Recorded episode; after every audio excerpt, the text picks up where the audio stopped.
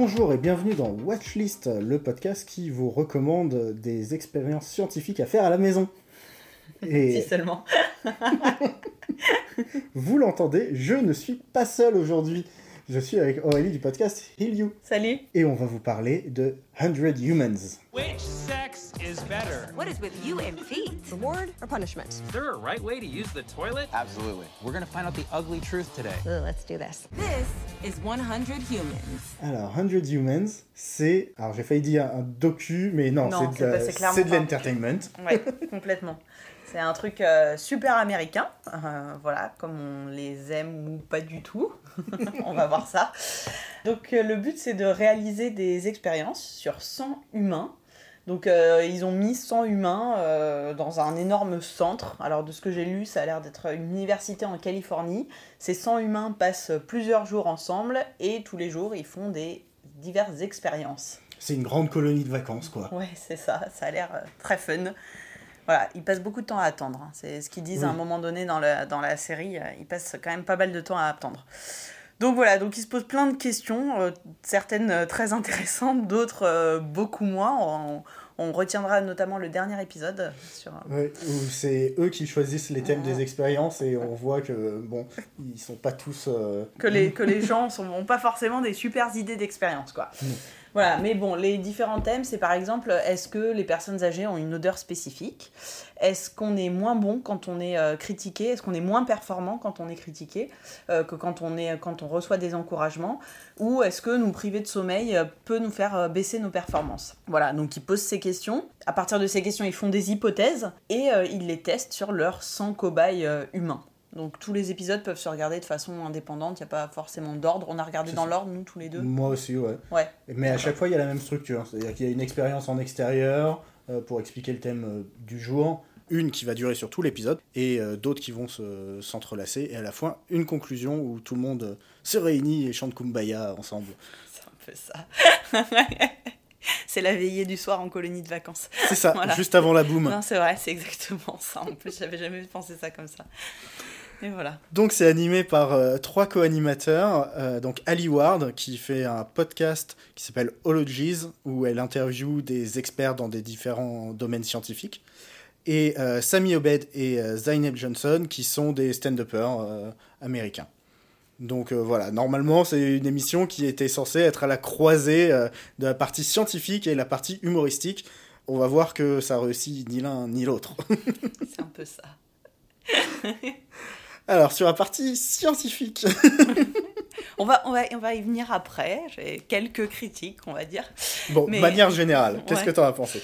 Moi, moi c'est pas assez. Enfin, voilà, passez votre chemin. Franchement, il y a vraiment mieux à voir, je pense, sur Netflix et partout ailleurs, d'ailleurs. Euh, donc, euh, donc, clairement pas. J'ai pas du tout aimé. Et euh, bon, après, si vous vraiment, vraiment, vraiment, vraiment, vous avez vraiment envie de vous y plonger, il y a peut-être un épisode où j'ai pu trouver un intérêt. Donc, je vais vous en parler un petit peu plus tard. Mais voilà, faites ça sur un dimanche pluvieux où vous avez rien à faire et c'est tout. Alors moi je trouve ça distrayant. Sur la dizaine d'épisodes, euh, j'ai quand même bien rigolé, mais effectivement, euh, en général, je les regardais en faisant autre chose. Euh, je les regardais plutôt en faisant bah, la cuisine, le ménage, la vaisselle, enfin le genre de tâches un peu longues et fastidieuses dans laquelle on a envie de mettre son cerveau de côté. D'ailleurs, nous avons, nous ne sommes pas les seuls à avoir pas particulièrement apprécié. On a trouvé une critique du Guardian, donc y a un magazine euh, anglais, qui a fait une critique de cette série euh, deux jours avant le confinement. Et euh, donc leur phrase d'accroche, c'est super nouvelle. J'ai trouvé quelque chose qui aggrave encore la situation actuelle. Vous savez, la pandémie, la présidentielle américaine, le monde en feu.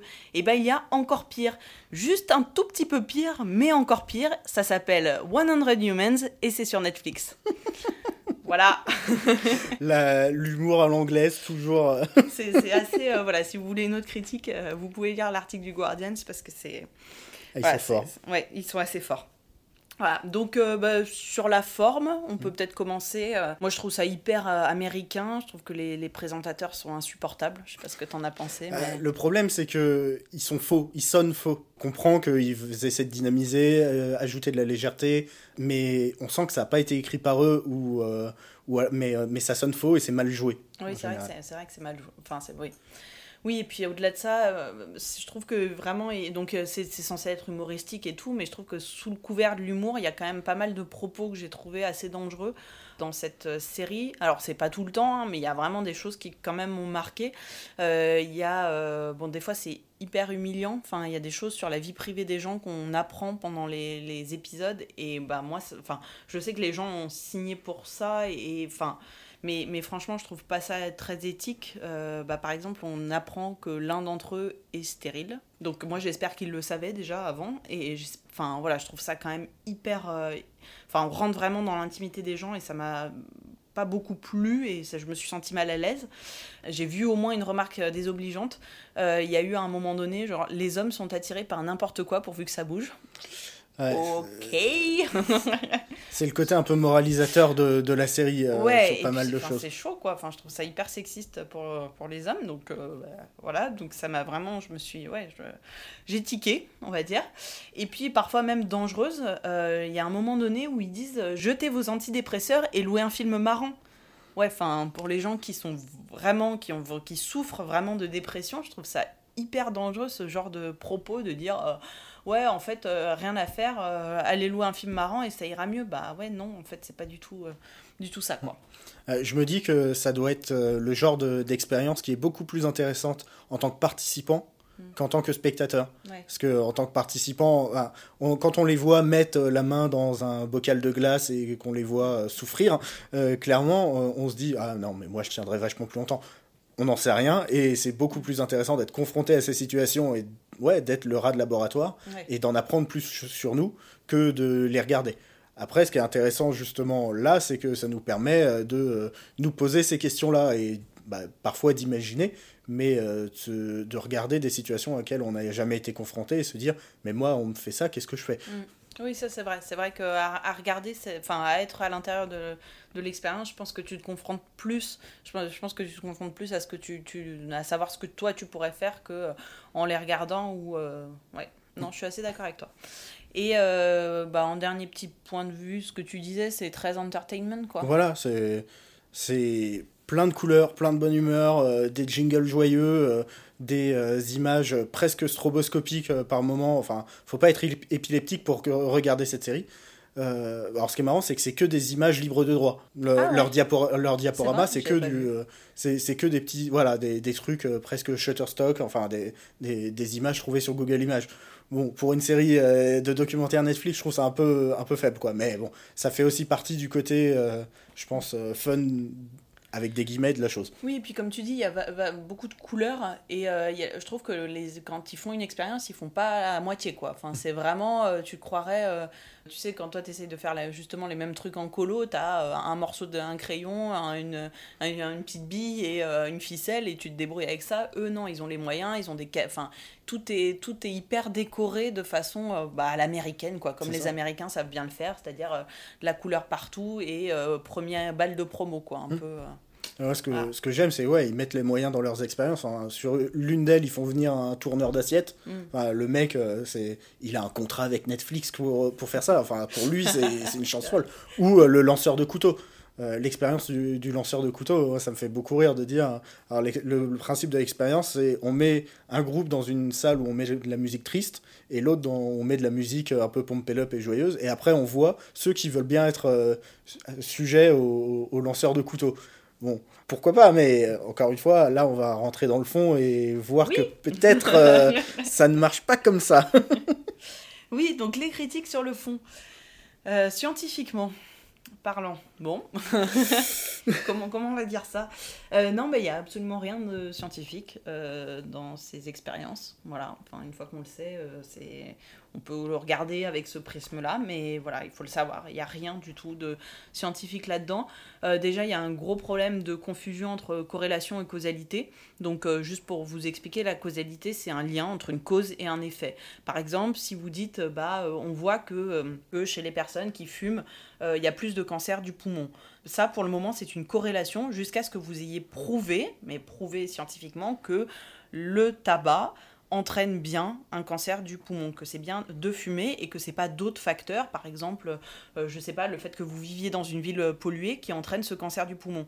Et tant que vous n'avez pas prouvé vraiment ce lien de cause à effet entre la cigarette et le cancer du poumon, qui d'ailleurs a été prouvé, vous n'avez pas établi un lien de causalité. Et là, vraiment, mais c'est uniquement dans, dans ces expériences qu'ils font, c'est uniquement des corrélations et vraiment des corrélations très, Très faibles, hein, ouais, très fois. très fumeuses quoi. C'est à dire que c'est enfin voilà. D'ailleurs le monde a fait fait un super donc le journal le monde a un super site internet où comme ça on peut générer euh, des corrélations euh, à la con. Donc euh, bah, par exemple entre euh, euh, Là, j'en ai une devant les yeux. Entre la marchandise débarquée ou embarquée dans le port de Dunkerque et la consommation euh, mondiale euh, de vin.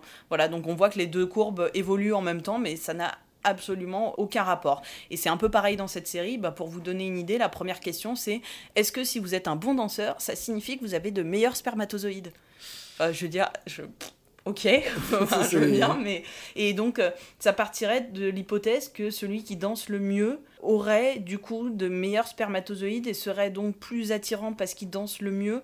Enfin, ça n'a ça n'a juste aucun sens, quoi. Comme, C'est ça, dans le raisonnement, il y a des éléments qui se perdent à, à- à un moment. Enfin, Ouais. c'est de, la scienti- c'est de la science de comptoir. Oui, c'est ça, totalement. Et puis il y a un autre truc au-delà de ça, enfin, de que ces corrélations complètement faibles, c'est qu'ils partent de 100 personnes, quoi, enfin, en termes de représentativité. Alors ils essayent de dire, euh, bah, on choisit des vieux, des jeunes, des gens qui viennent de différentes, euh, donc c'est aux États-Unis, donc de différents euh, lieux euh, qui ont des origines différentes. Ouais, enfin, je veux dire, c'est toujours 100 personnes, quoi. Et par exemple, bah, sur cette histoire de est-ce que si vous êtes un bon danseur, signifie que vous avez des meilleurs spermatozoïdes, et ben ils prennent 9 personnes. Enfin, je veux dire, euh, bon, après, c'est parce qu'ils prennent des volontaires. C'est ça, parce que euh, ils, ils prennent des, des volontaires qui veulent, un, bien danser, c'est-à-dire par exemple pas moi, euh, et deux, qui veulent bien donner leur sperme. Voilà. Donc, Donc, euh, pas d'autres personnes non plus. Enfin, voilà. Et, et, enfin, je veux dire, on montre rien sur neuf personnes. Enfin, voilà. des- donc, euh, voilà. Et je parlerai même pas après, ils, ils vont chercher des, des scien- scientifiques, des pseudos. pseudo ouais. et, ou des même pas scientifiques, Voilà, ou je veux dire, ouais. il y en a un qui est avocat ou expert en droit, Ouais, je veux dire, euh, bon, le droit c'est complexe, etc., mais dans ce domaine-là, euh, Non, il a aucune connaissance, quoi. Enfin, voilà. ou, ou l'experte en bonheur. Ah oui, l'experte en bonheur. Elle est psychologue un petit peu, mais bon, elle est toujours experte, Experte en bonheur. Ouais. Voilà. donc voilà, donc scientifiquement, on a un petit peu, euh, un petit peu euh, du mal. Euh, voilà, il y a, a rien, y a rien du tout qui va. Alors moi, moi j'ai quand même eu un petit kiff dans, dans ce genre de truc là, c'était d'essayer de deviner. Donc c'est euh, des gros guillemets sur le kiff hein, quand même. C'est d'essayer de deviner quelles études ils allaient pouvoir mettre en place pour essayer de démontrer leurs hypothèses. Et ça, ça m'a quand même bien occupé parce que à chaque fois je me disais bah qu'est-ce qu'ils vont bien pouvoir inventer pour essayer de voir euh, si la beauté c'est utile si euh, Bah, voilà. celle, sur le, celle sur la torture, euh, je veux dire, hein, oui où, alors il y en a une sur la torture et une sur la privation de sommeil. Hmm.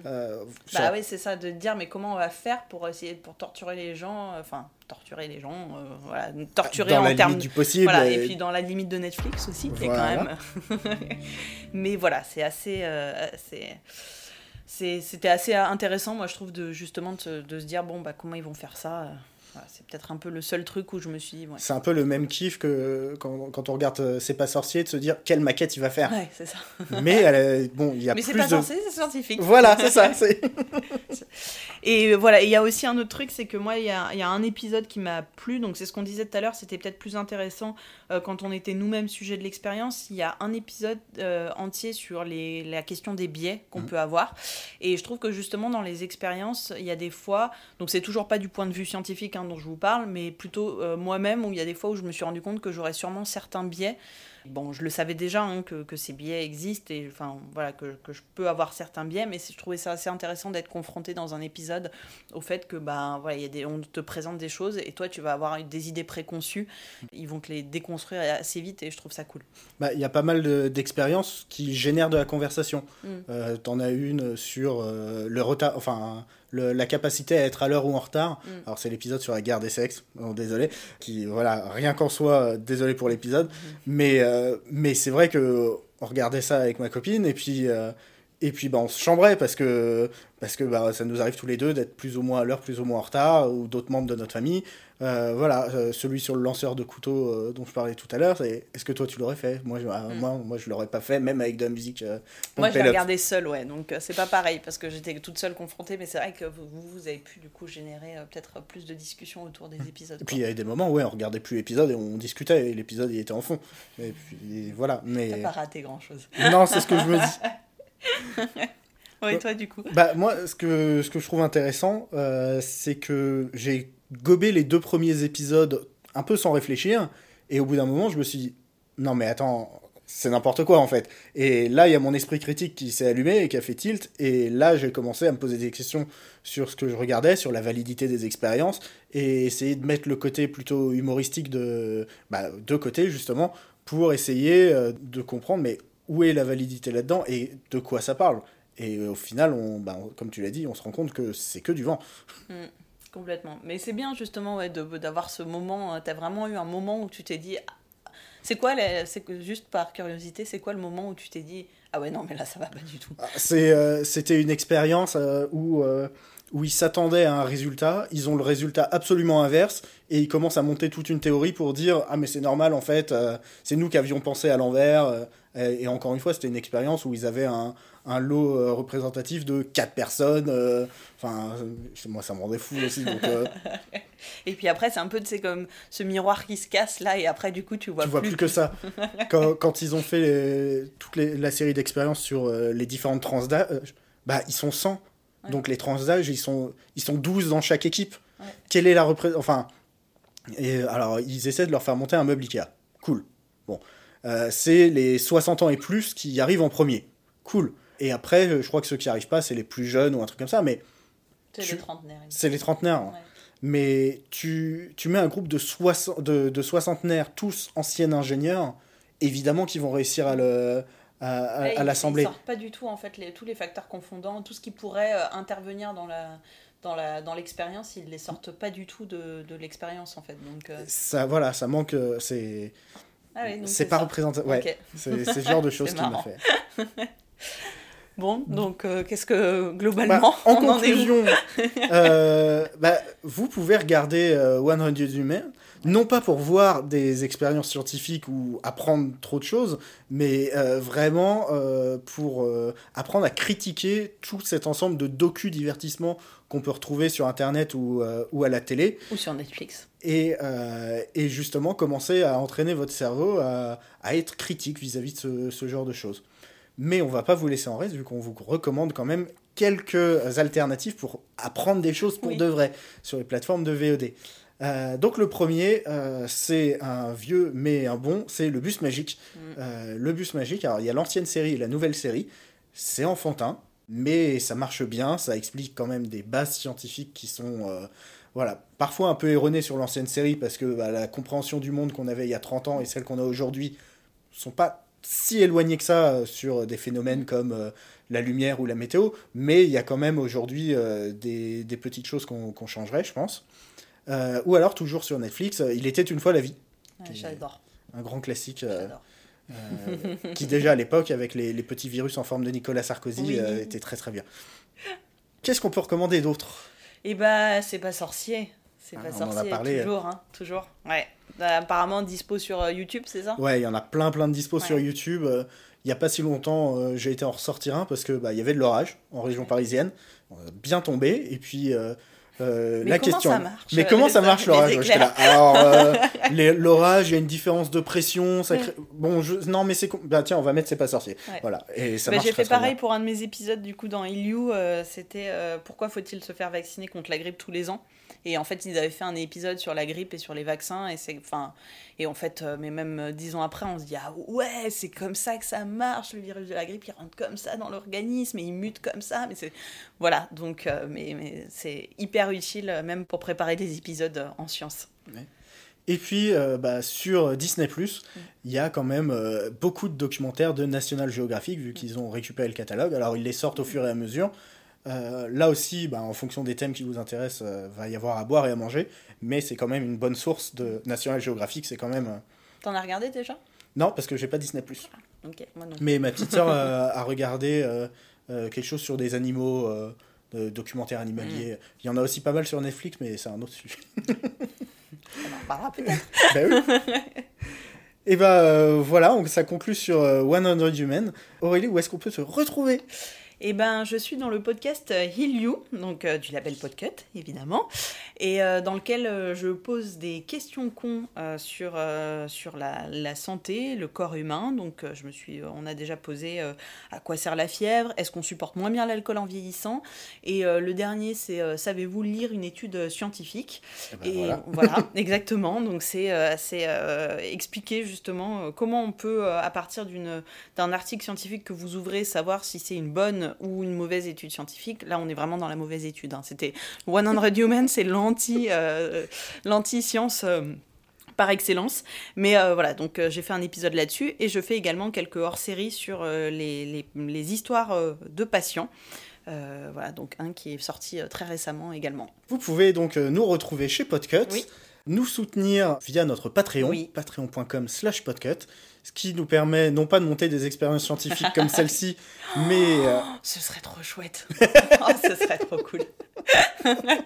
alors peut-être de monter des expériences scientifiques comme celle-ci, mais euh, aussi bah, d'organiser des lives, de nous permettre, nous, d'enregistrer, euh, pas forcément à distance comme c'est le cas 90% du temps, mais dans la même pièce, et peut-être bah, de se rencontrer tous ensemble et, euh, quand, quand on le pourra. Oui, Voilà. avec plaisir. On espère que vous avez passé un bon moment avec nous et, euh, et à bientôt. À bientôt. Salut.